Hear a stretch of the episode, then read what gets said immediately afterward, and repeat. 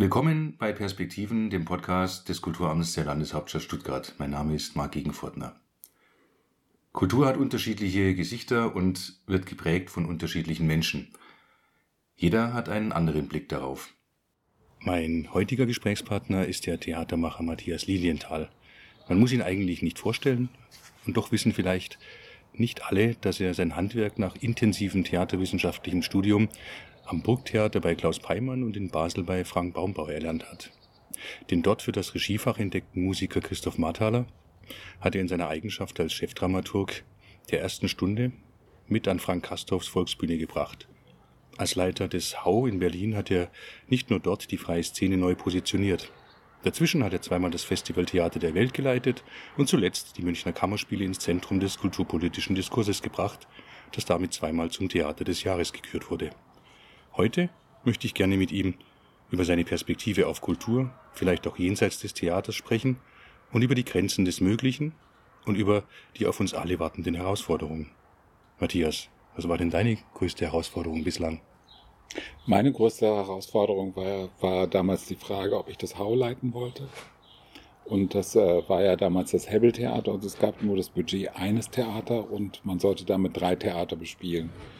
Und, ähm, und das war eigentlich eine extreme Herausforderung, weil es darum ging, ein Theater vollständig neu zu erfinden und gleichzeitig gleichzeitig äh, ne, die die die freie Szene in Berlin, äh, die freie Szene im deutschsprachigen Raum, die Tanzszene und die internationale Szene zusammenzubringen. Und äh, das war eigentlich das war eigentlich so eine Art von ähm, von äh, Mission Impossible und äh, und und äh, ich fühle mich immer froh, wenn ich in der dritten Reihe sitze, mir keiner was zutraut und ich ich mich dann Millimeter für Millimeter langsam nach vorne schieben kann. Das ging ja oder wirkte ja in Berlin damals ziemlich reibungslos. War es das auch? Ja, das war es auch. Also äh, die, die, die damals, das, damals die Eröffnung vom Hau stand kontrastierend äh, neben der Eröffnung von Festspielen und, ähm, und, äh, und wurde eigentlich von Anfang an von der Stadt protegiert. Was, was durchaus hart war, war über sechs, sieben Jahre eine Zuschauerakzeptanz für das Haus auf die Dauer zu finden. Das war, das war durchaus schwierig.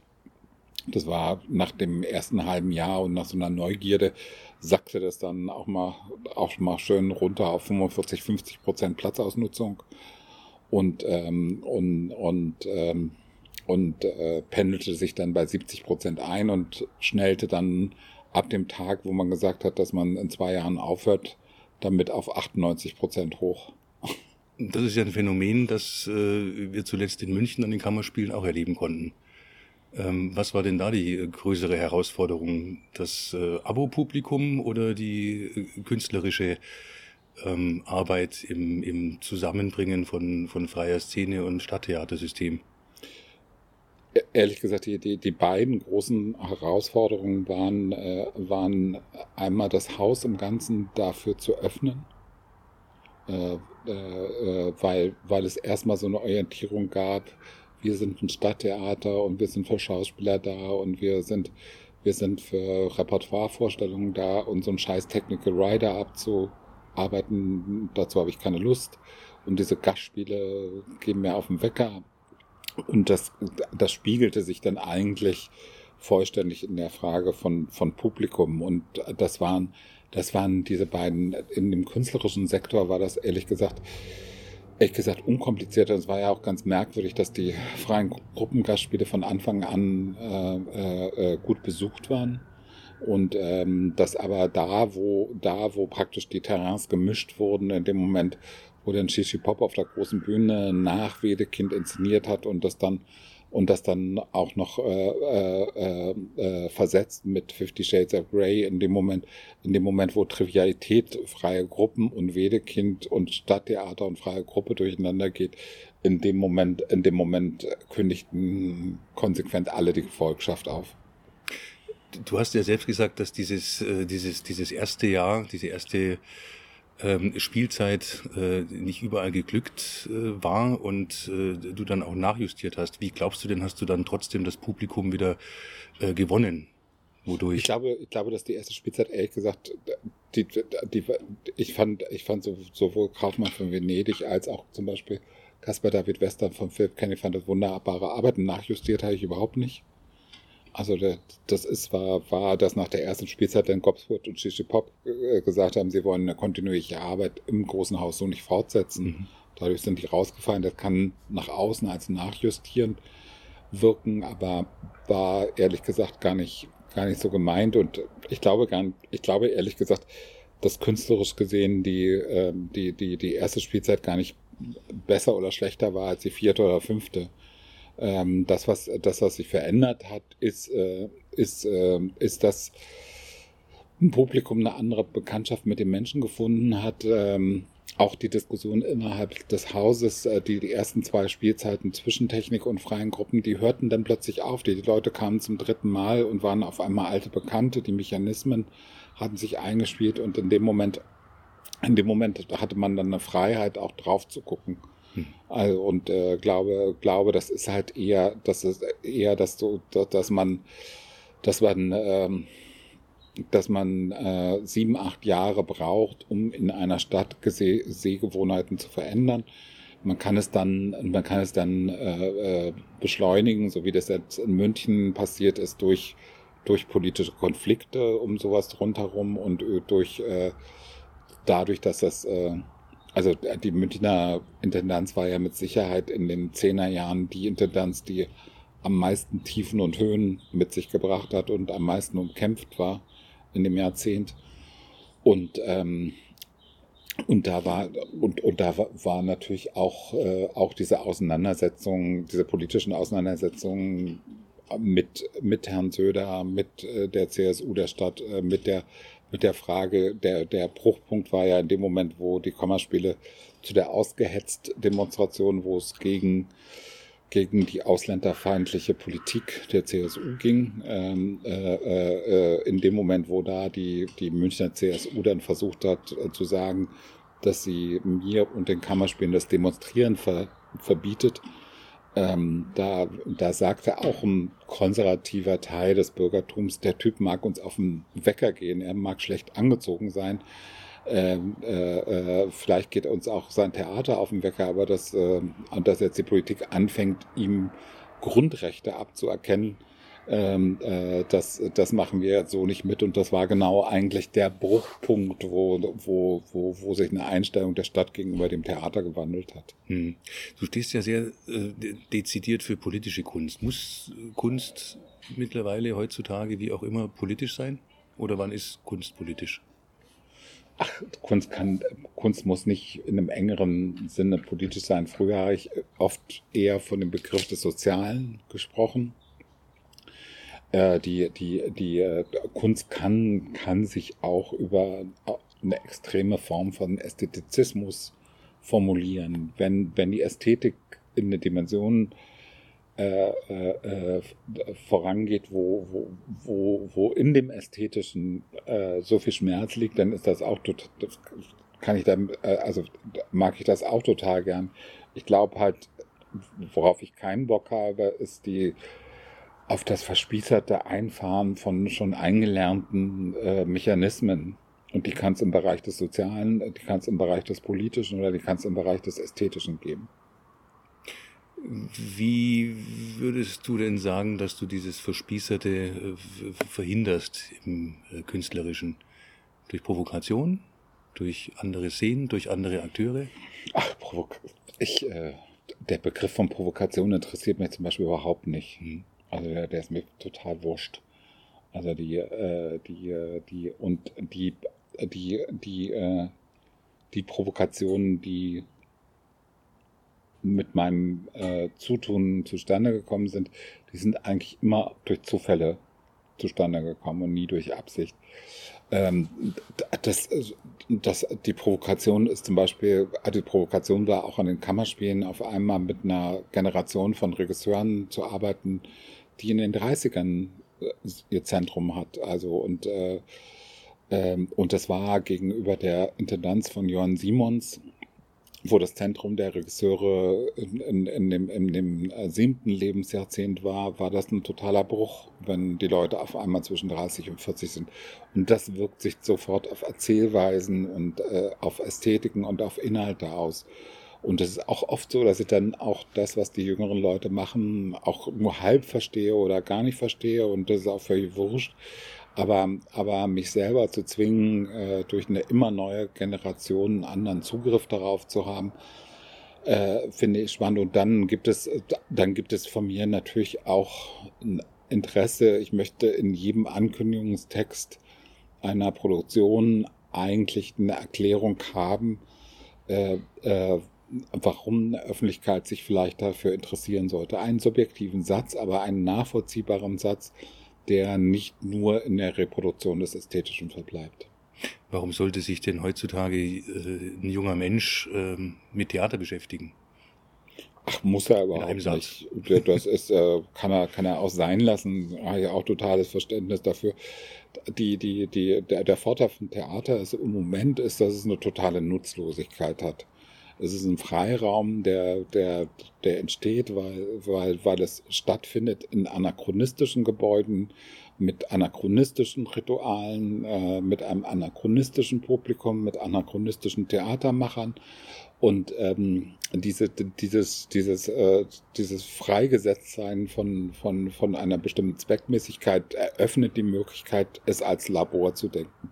Und das Labor, das mich dann interessieren würde, äh, äh, hat dann was zu tun mit, äh, mit einer Erprobung von zukünftigen urbanen Lebensformen. Und äh, das hat was damit zu tun, dass man auch versucht, versucht in, in dem Theater selbst auch, äh, auch eine Repräsentation dessen äh, vorzufinden, was, äh, was sich in dieser Stadtgesellschaft abspielt. Du bist ja nun ähm, ziemlich klassisch, ich habe es ja eingangs gesagt, äh, ans Theater gekommen. Würdest du sagen, dass das, was du am Theater unter Heimann am Burgtheater oder ähm, auch in Basel vorgefunden hast, dem, was du gerade äh, beschrieben hast, entsprochen hat? Ach, der, der, also eigentlich, Peimann war deutlich eine andere Generation und war, ein, war, war ja noch ein System, was auch, was auch mit einer patriarchalischen Struktur am Theater umging. Das war ja schon bei Baumbauer in Basel äh, äh, von, von, von, ähm, äh, von 89 bis 94 war ja schon, war ja schon eher eine, eine merkwürdige Art von Teamarbeit und war auch eine Arbeit, die versucht hat, die versucht hat, sich politisch zu formulieren auf der einen Seite und andererseits auch auch mit mit äh, mit Marthaler und Kastorf auch einen Versuch gemacht hat, andere Menschen durchzusetzen. Und ähm, und äh, die insofern, in, insofern, insofern ist es eigentlich eine Reihe, die Brüche, die es so in meiner Biografie gegeben hat, war dann eher, eher, eher da von, von dieser Dramaturgentätigkeit in Basel ging es zu dieser Chefdramaturgie und stellvertretenden Intendanz an der Volksbühne in einem Zug durch und, äh, und dann, äh, dann war, dann war irgendwie nach, nach einem Jahrzehnt Volksbühne ist dann irgendwie auch mal gut. Und, äh, und, äh, und äh, äh, der Kollege Kastorf äh, hat dann gesagt, dass, äh, äh dass, äh, dass es nur einen Grund gibt, warum es dem Theater schlecht ginge, und das sei ich. Äh, so ähnlich wie die CSU in München.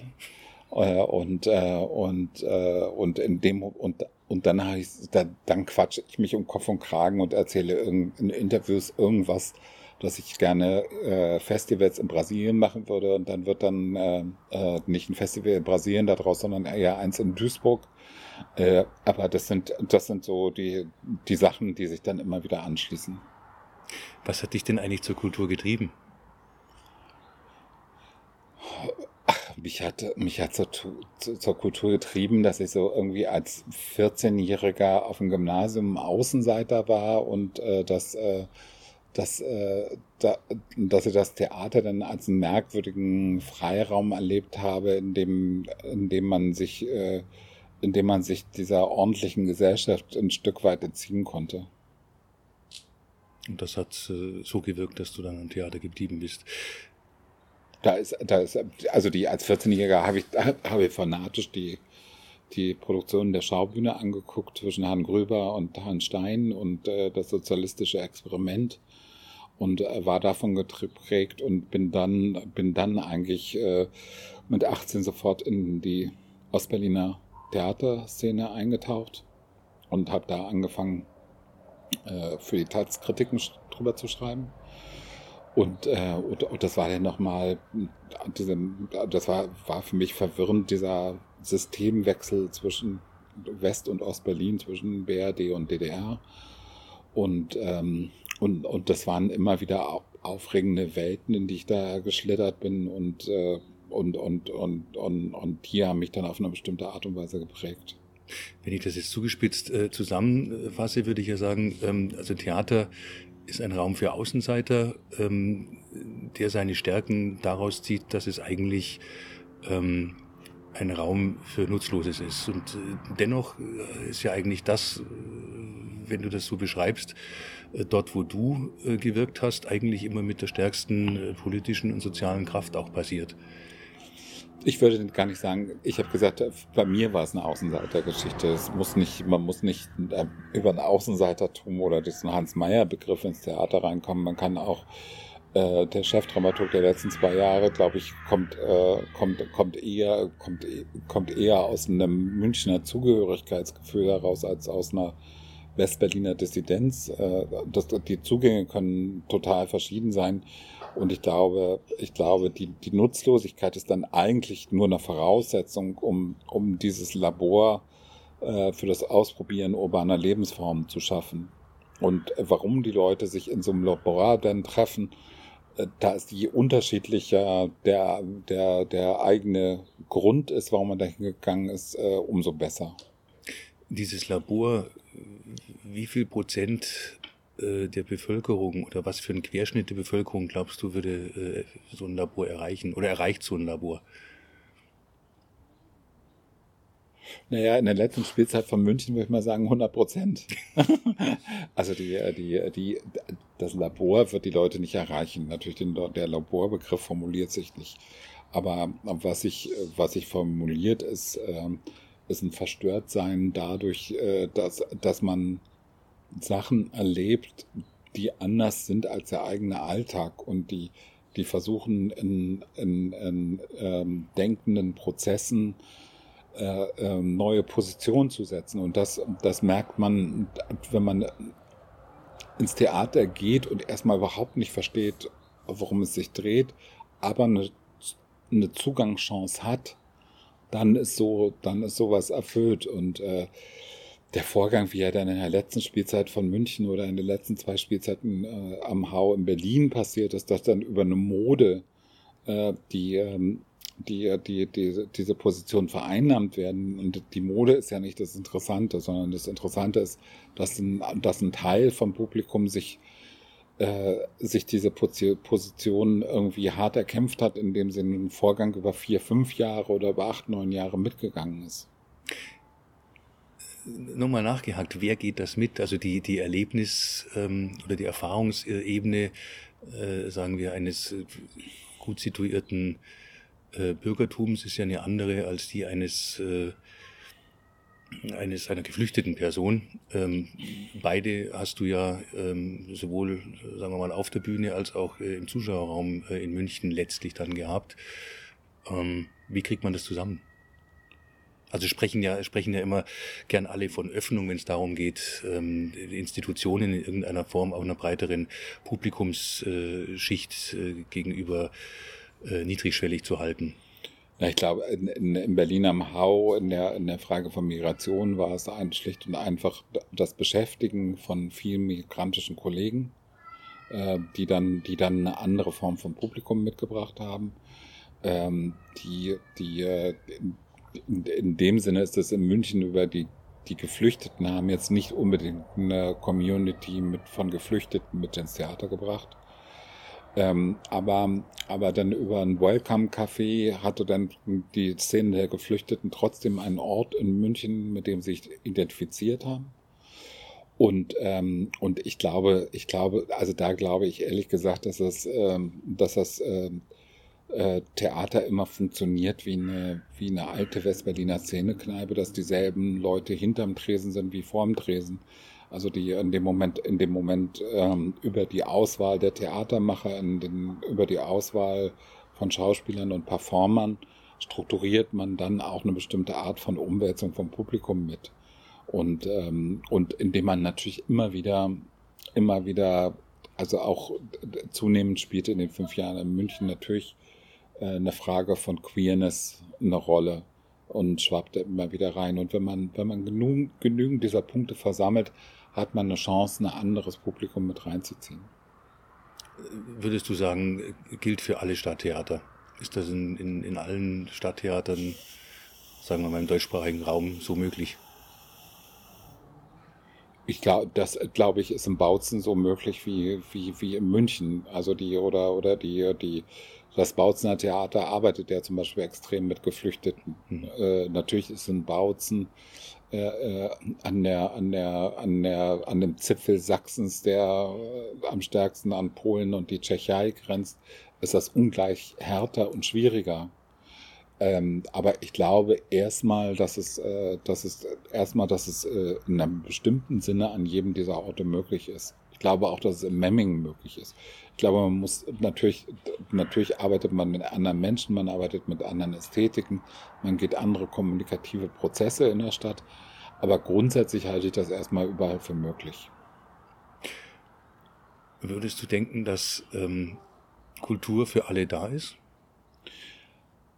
Ich finde, dass ein, dass ein Theatermacher unbedingt den Anspruch haben sollte, dass Theater für, dass Kultur für alle da ist.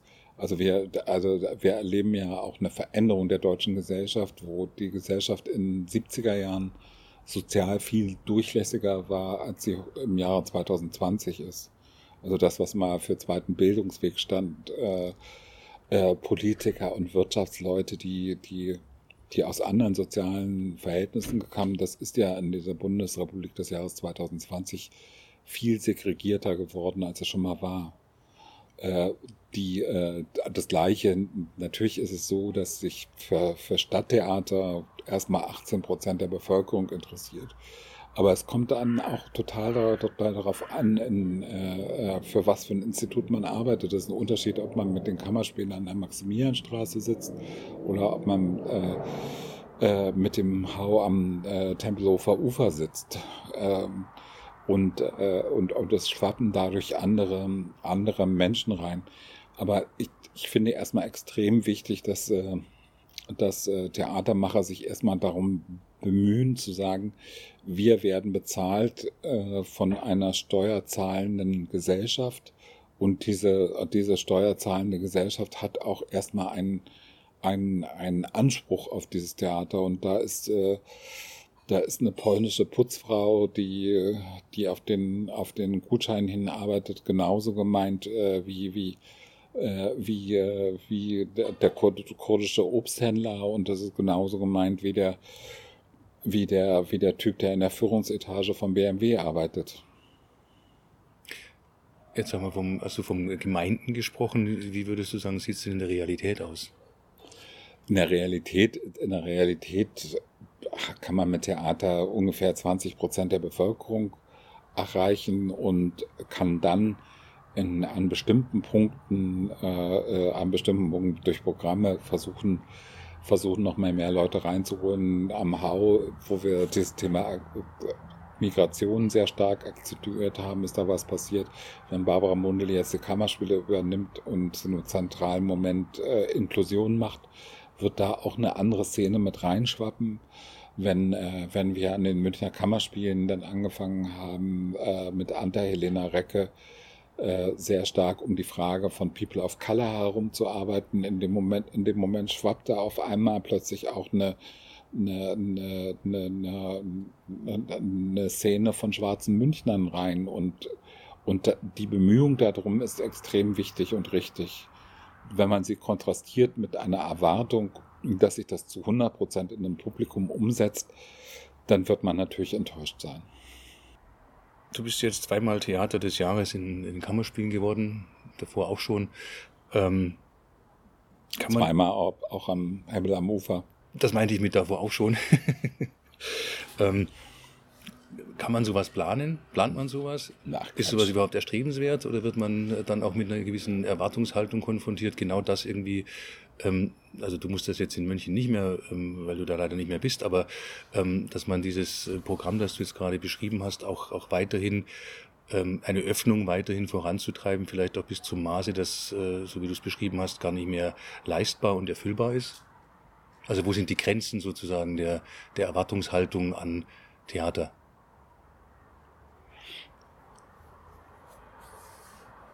Das sind jetzt äh, verschiedene Fragen. Also, also diese ja. Theater des Jahresgeschichte hat, hat, äh, hat am, war am Hau damals mal wichtig, weil, weil ein Produktionshaus zum ersten Mal Theater des Jahres geworden ist und das ist ein, nicht mehr ein Stadttheater war.